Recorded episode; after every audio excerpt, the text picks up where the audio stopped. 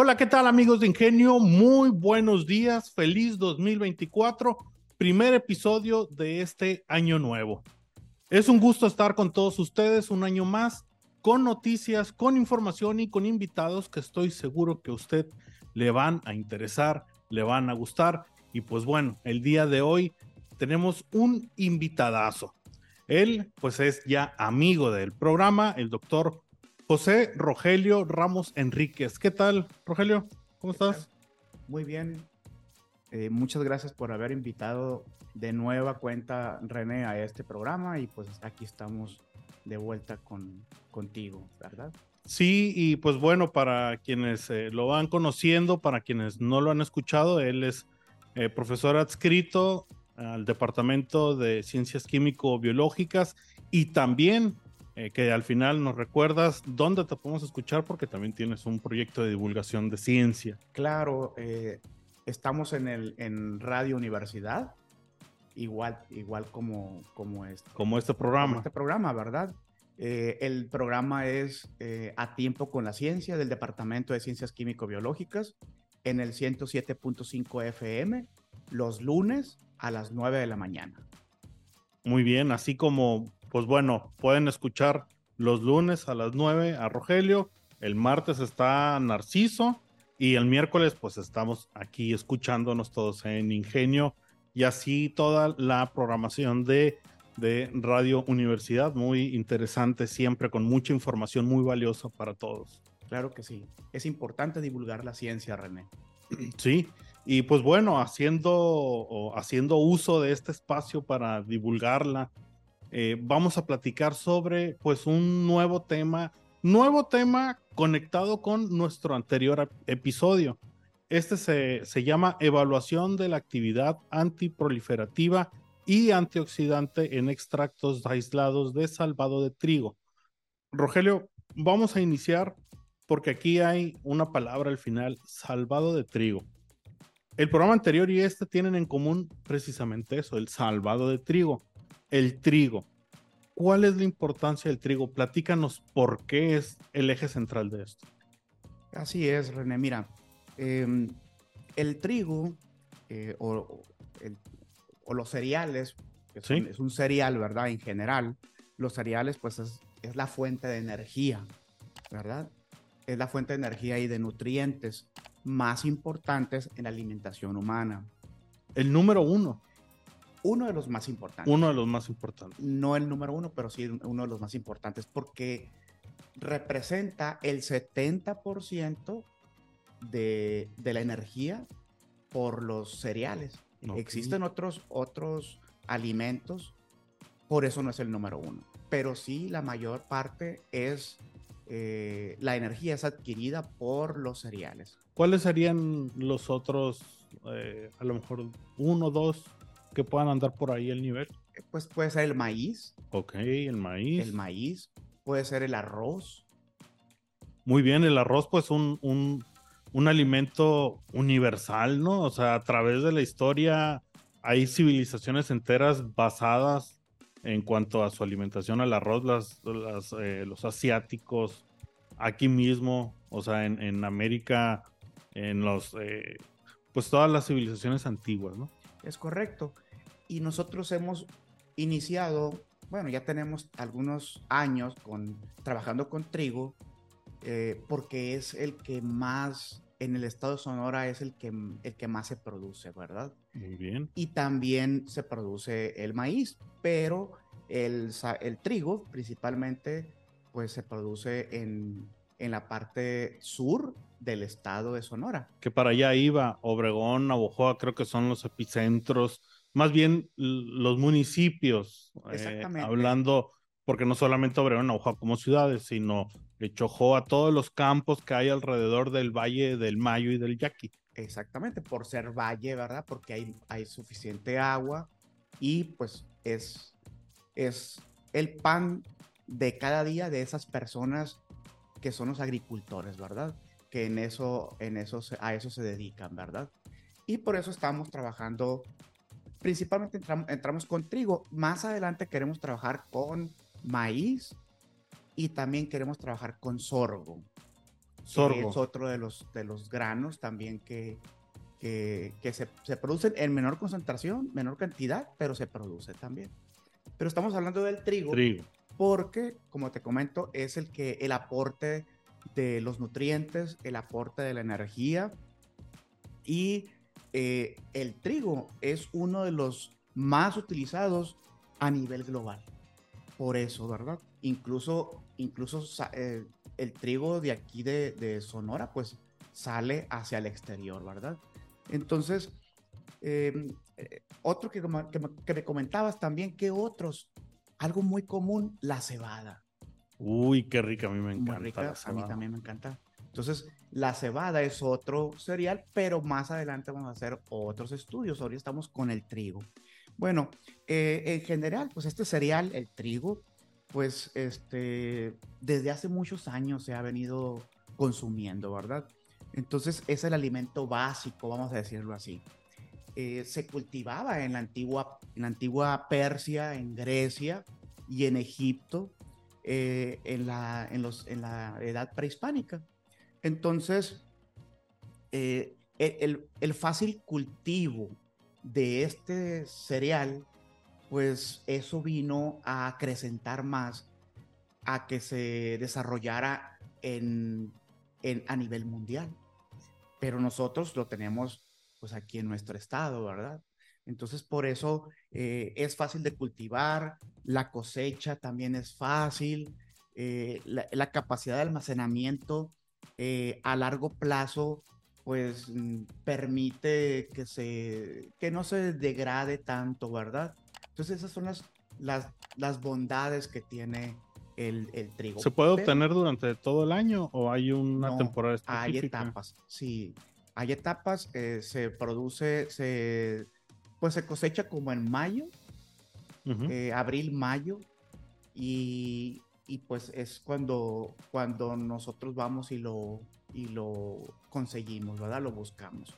Entonces, pero lo importante, René, de todo esto, de que aparte de que de todo lo que lo que las bondades que tiene este cereal, pues tiene compuestos eh, biológicamente activos, ¿sí? Muy compuestos, bien. Compuestos a nivel estructural, ya nos metemos más en la ciencia, más hacia adentro.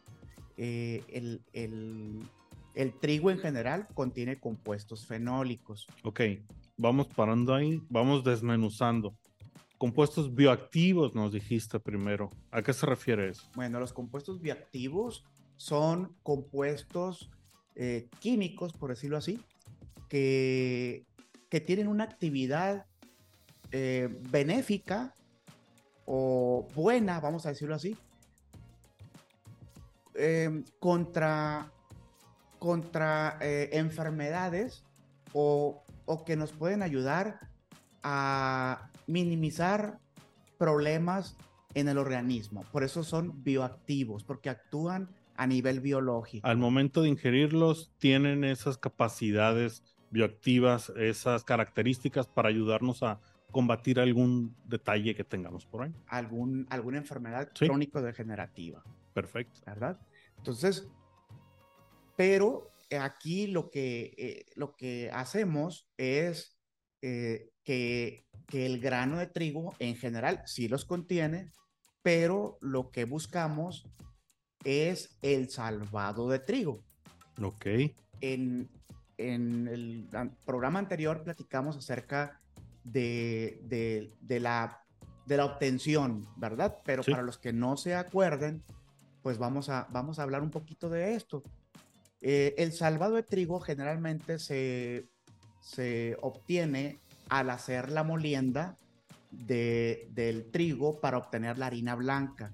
Generalmente la harina blanca la utilizamos para elaboración de tortillas, para elaboración de, de panes, para elaboración, eh, pues para... Eh, Distintas preparaciones para, de comida, ¿no? Así es. Y en el caso del salvado, pues los dejamos, lo dejamos un poquito eh, al, de lado. Sin embargo, el salvado de trigo es donde se encuentra la mayor concentración de esos compuestos bioactivos o compuestos fenólicos. Bien. Entonces, lo que, ¿qué es lo que estamos haciendo? Aprovechando un subproducto que no, que generalmente no se usa, o sí se usa, pues, ¿no? Pero generalmente se, se dice que es un desecho. Entonces, nosotros estamos aprovechando esos desechos para eh, obtener esos compuestos bioactivos porque sabemos que ahí se encuentran en mayor concentración. Rogelio, esto que nos acabas de explicar es solamente una pequeña parte del trabajo. ¿Qué otras características se tiene en cuanto a estos bioactivos del salvado de trigo? Bueno, René, em, los compuestos bioactivos que contienen salvado de trigo, pues tienen diferentes eh, actividades, ¿verdad? Una es actividad antimicrobiana, es decir, em, elimina o destruye bacterias que estamos trabajando en otro proyecto de investigación con otro tesista y está trabajando con bacterias. Tienen actividad antiproliferativa, tienen actividad antioxidante, tienen actividad antifúngica. Ok, antifúngica es antihongos. Antihongos. Antioxidante, eh, me imagino que hay cierto alimento que tiene propiedades oxidantes. No sé si, si, si entendí bien o si más bien tengo bien ese concepto. Entre más oxidante sea lo que nosotros vamos a consumir, más daño nos va a hacer. Esto, al tener unas propiedades antioxidantes, nos van a ayudar a combatir eso. Bueno, vamos a, encuadrar un poquito eh, tu pregunta, ¿verdad?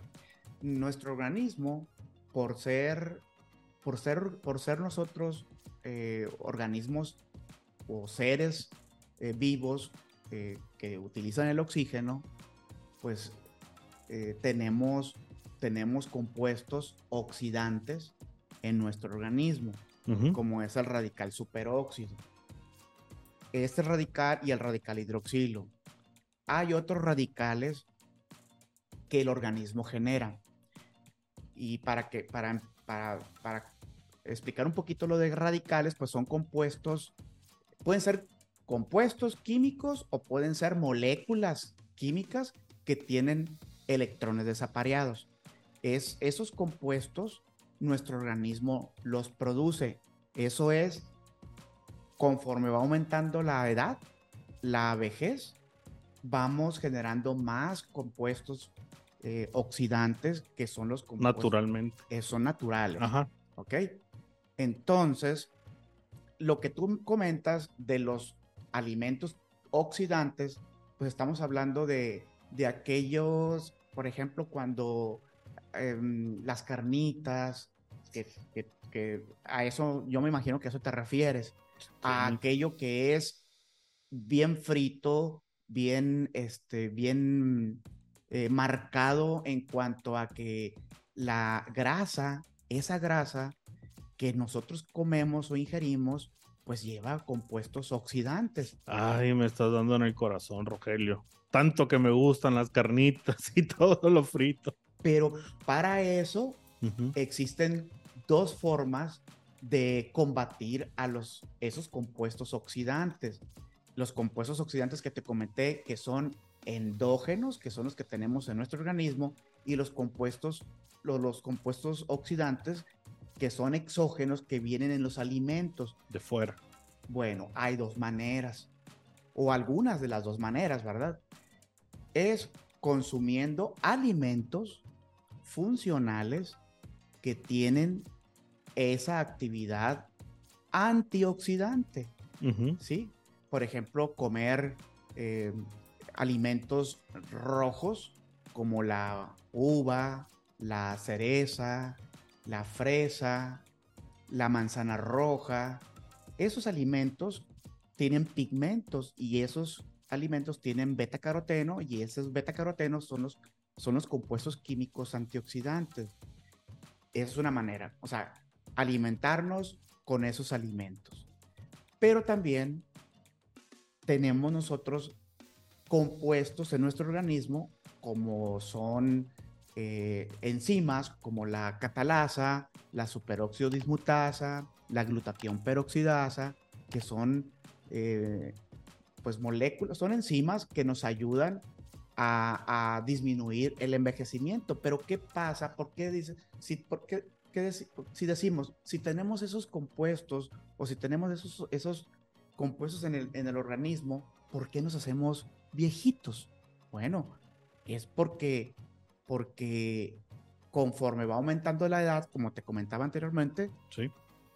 se van produciendo más compuestos oxidantes y van disminuyendo esos compuestos antioxidantes que tenemos en nuestro organismo. Y, le gana al, al, equilibrio. Me imagino que... Y, el estrés, perdón, y el estrés, y el estrés oxidativo es, es, es eso, pues, ¿no? Existe un estrés oxidativo. Por eso tenemos que apoyar al, al organismo alimentándonos con eh, estos eh, alimentos, alimentos que tienen, eh, que son antioxidantes, ¿verdad? Lo voy a tratar de ejemplificar un poquito, se me viene la idea. Durante nuestro proceso de vida, nosotros nacemos y quizá es posible que tengamos más elementos o menos elementos oxidantes. ¿Es correcto? O sea, vamos naciendo y vamos creciendo. Hay un punto en el cual están en equilibrio y a lo mejor no sé, eso sería eh, al final de la adolescencia, principios de los 20, 25, 30.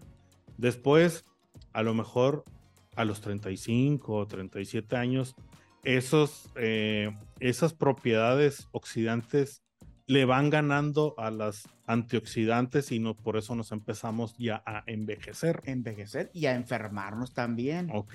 Sí, a enfermarnos de, de alguna, de alguna Sí, enfermedades de crónico-degenerativas a lo mejor. Lo, la diabetes, que es lo más común, ¿verdad? Incluso esa obesidad también, que es una enfermedad mundial, también produce inflamación. Ahora lo voy a conectar un poquito y con otro, no lo había tomado en cuenta dentro de esta plática, pero quizá a lo mejor podría, a lo mejor es algo que ha pasado por ahí. Se pueden diseñar dietas específicas eh, con las características que acabas de comentar, uvas, fresas, alimento que tienen estas propiedades antioxidantes y que ayudan a, a retroceder el envejecimiento, podría ser. Pues mira, como, como dieta no, no, no creo que pudiera ser como una dieta, formular una dieta, pues, ¿no? ¿Por qué? Porque al, comer el, fruto, pues llevas una gran cantidad tanto en la pulpa como en la cáscara. Entonces, habría que ver, mm, habría que ver cómo lo, pues cómo lo, cómo lo, lo, elaboramos, pues, ¿no? No digo que no se pueda. En ese momento nosotros no estamos trabajando con una dieta, ¿verdad? Sí, pues, o sea, mi, mi, o sea, la observación que hice en cuanto a que me salí de que no había contemplado esto, de en cuanto a, ver si hablar de dietas, es porque sé que pues, no eres nutriólogo, pero a lo mejor te había tocado escuchar que se utilizaba esto en alguna investigación ligado a, pues, a, los nutriólogos, etcétera. Lo que sí, eh, lo que sí sé es que no, no tanto en, en en dietas como, como frutas, pero sí lo he visto y, lo han hecho mis compañeros.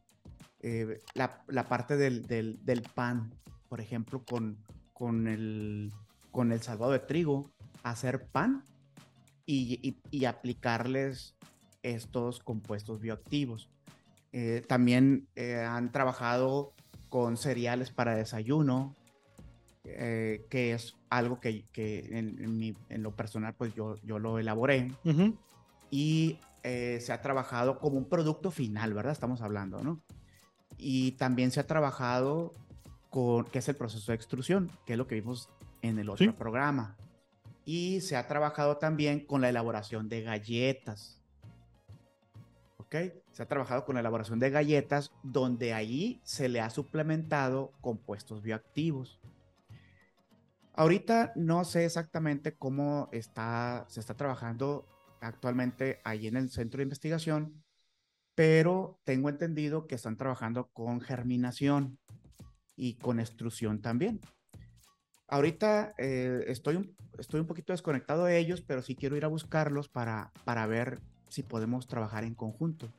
En cuanto a productos, es eso lo que yo sé hasta ahorita. No, no, no, no he visto, no, no, no, no he entrado al, al, al tema de la, de la fruta, del consumo de fruta en cuanto a una dieta, pero pues muy buena, muy buena observación para, para eh, llevar a cabo esta, esta investigación, ¿verdad? Con respecto a las frutas. Sí, sí, ahora dentro de... Eh, dentro de la información que normalmente pues busco, me hacen llegar, en este caso que me hiciste llegar eh, para este episodio, hay pues unas anotaciones en las cuales se menciona que esto también ayuda al, a combatir ciertos eh, tipos de cáncer. Exactamente, que es a lo que nos lleva ahorita este programa, eh, la actividad antiproliferativa. Las células cancerosas son células inmortales que van creciendo, van creciendo, van creciendo y va formando un cúmulo, un cúmulo de, de células. Son células, son, es un crecimiento de células enorme. Crecen de una manera impresionante. Es cuando, cuando el médico dice, pues, es, una, es un cáncer o es un tumor de 5 eh, centímetros, de, de un, del tamaño de una pelota de, de, fútbol, por ejemplo, que sí lo hay. Ok. Sí. Entonces ahorita nosotros estamos trabajando a nivel in vitro, o sea, en el laboratorio. No estamos trabajando con pacientes que tengan cáncer. Sin embargo, a nivel de experimentación, a nivel de, investigación o a nivel de, laboratorio, cuando hablo in vitro es en el laboratorio para la gente de radio escucha que nos está ahorita que se pregunta qué eh, trabajamos de forma in vitro y trabajamos con células cancerosas de cáncer, trabajamos con células cancerosas de cervix y trabajamos con eh, células eh, del epitelio pigmentado de retina, que son las células ARPE. Estas células ARPE, eh, así se les llama, son nuestros, como diciendo, nuestro, nuestras células inmortales control vamos a decirlo así. O sea, es un control porque, porque no son cancerosas, pues son células inmortales que van creciendo, pero no son cancerosas como la de cervix y como las de, las de próstata. Podría, o no sé si está conectado cuando te detectan un tumor y al final es de este, pues no tiene cáncer. La palabra es... Eh, que dicen maligno o benigno. ajá, que es benigno. Bueno, hay que considerar que todo tipo de tumor no existe un tumor maligno ni benigno. Okay. La gente así lo, lo maneja y lo manejamos también nosotros, los que trabajamos en, esta área, pues para dar una, un buen pronóstico a si, no, si cuando se dicen es, mal, es benigno, pues eh, no, para no preocupar mucho a la persona, pero, pero sí hay que tener en, sí hay que tomar en cuenta eso porque podría, podría convertirse en algo malo. Pero no hay que dejarlo, aunque esté ahí ese cáncer benigno, entre comillas, no debemos de dejarlo por la paz, debemos darle seguimiento. Si eso te refieres con las células mm, normales que, yo, que estamos usando en nuestro laboratorio, no son exactamente iguales, pero haz de cuenta que son un sinónimo. Haz de cuenta. Bien. ¿Y qué, qué pasa con nuestros compuestos? ¿Por qué estamos hablando de estas células?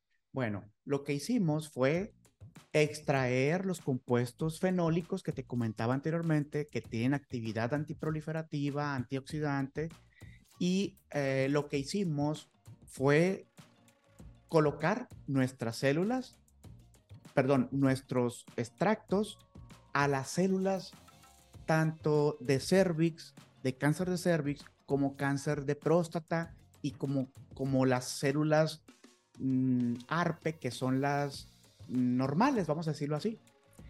Y nuestros compuestos bioactivos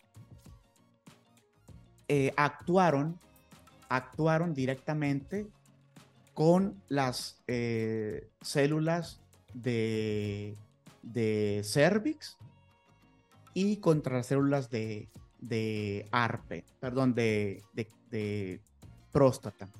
Y nuestro control, nuestro control, pues son las, las células ARPE, que ahí, pues, eh, como nuestros compuestos eh, bioactivos, eh, pues actuaron de una manera favorable, pues, ¿no? Pero sí, nuestros compuestos bioactivos actuaron el porcentaje de viabilidad, cuando hablo de viabilidad, es de que sobrevivieron, eh, sobrevivieron muy pocas células de cáncer y de, ser, de, este de cáncer de cervix y cáncer de próstata.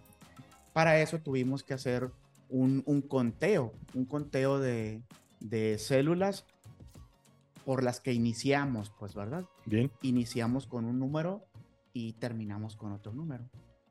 Eh, también otro de los conceptos, ahorita que mencionas, que mencionaste fenoles, eh, hay fenoles libres y fenoles ligados. Me llamó la atención, eh, ¿qué, ¿a qué se refiere esos dos fenoles libres y fenoles ligados? Ok. Em, considerando que en el trigo o en el salvado de trigo, los compuestos fenólicos están unidos por uniones éster a, un azúcar, ¿sí? Que, es la gilosa, y eso, es, toda esa estructura se le llama arabilogilanos porque están unidos por arabinosa y por gilosa, son azúcares. Estos, estos compuestos bioactivos, al estar unidos con, esa, con, esa, con ese enlace, perdón, con ese enlace tan fuerte, tenemos que separarlo y están ligados a la matriz alimentaria. Y para, para separarlos, para poder trabajar con esos compuestos bioactivos, necesitamos eh, hacer una, un rompimiento, un rompimiento alcalino, lo hicimos. Y, y, y como estos están ligados, están ligados a la matriz alimentaria, los separamos con, químicamente con, compuestos, en este caso con el hidróxido de sodio. Bien. A es, esos son los compuestos, son los extractos eh, ligados. Y los que están libres en, la estructura de la, de la, de la, de la, de, los arabilogilanos, en la estructura están eh, en forma de monómeros, o monómeros es, una sola molécula, o dímeros, ¿sí? Eh, que están, no están unidos, pueden estar unidos covalentemente o pueden estar unidos por otras fuerzas, otras fuerzas electrostáticas, pero no están unidos como los compuestos, como los ligados, que están unidos covalentemente por un enlace éster que es difícil de romper. Los otros están, están, los libres están, eh, pues, circulando ahí entre la matriz alimentaria y por eso le llamamos libres, porque no están unidos fuertemente y los podemos separar con solventes, eh, pues, muy polares o, o menos polares que el agua, que es el metanol. Y en el caso de los compuestos ligados, los separamos con solventes que son menos polares que el agua, eh, este, que es el acetato de etilo. Eh, son diferentes polaridades los dos. Ok. Por eso. Ok. Eh, bueno, Rogelio, desgraciadamente se nos... Ahora sí que bien sabemos que el tiempo no perdona y pues tenemos el tiempo limitado en nuestros espacios me da mucho gusto el que hayas aceptado la invitación. Eh, para la gente que como un pequeño resumen o lo que yo entendí de esto, nuestro programa anterior se, se trató de el cómo extraer el salvado de trigo. Es correcto. Y en este ya hablamos sobre ese proceso, ese pasito después. ¿Qué hacemos con el salvado de trigo? qué podemos atacar, para qué nos ayuda, compuestos antioxidantes, lo que nos mencionaste de atacar el cáncer y todo esto. Es la, que es la aplicación. la aplicación. Al principio es la extracción. Y ahora es la aplicación. Y ahora es la aplicación. ¿Dónde lo vamos a aplicar? Y lo, lo estamos aplicando, como te digo, en células cancerosas, pero también estamos trabajando en el, en el mismo proyecto con bacterias, porque tiene actividad antibacteriana. Y eso es lo que sigue en el siguiente programa, si me invitas, por supuesto. Claro, claro, claro. Muy bien. Pues Rogelio, muchas, gracias. Muchas gracias. Lunes a las 9 de la mañana. A tiempo con la ciencia. Muy bien. Y pues es así como llegamos al final de esta edición de Ingenio. No olviden darle like si nos están escuchando a través de Spotify. Este, eh, este episodio también se comparte en Facebook, Ingenio Unison, también en Instagram como Ingenio Unison. Nos pueden ver en todo nuestro esplendor en YouTube, donde también nos encuentran como Ingenio Unison. Síganos en todas nuestras redes sociales.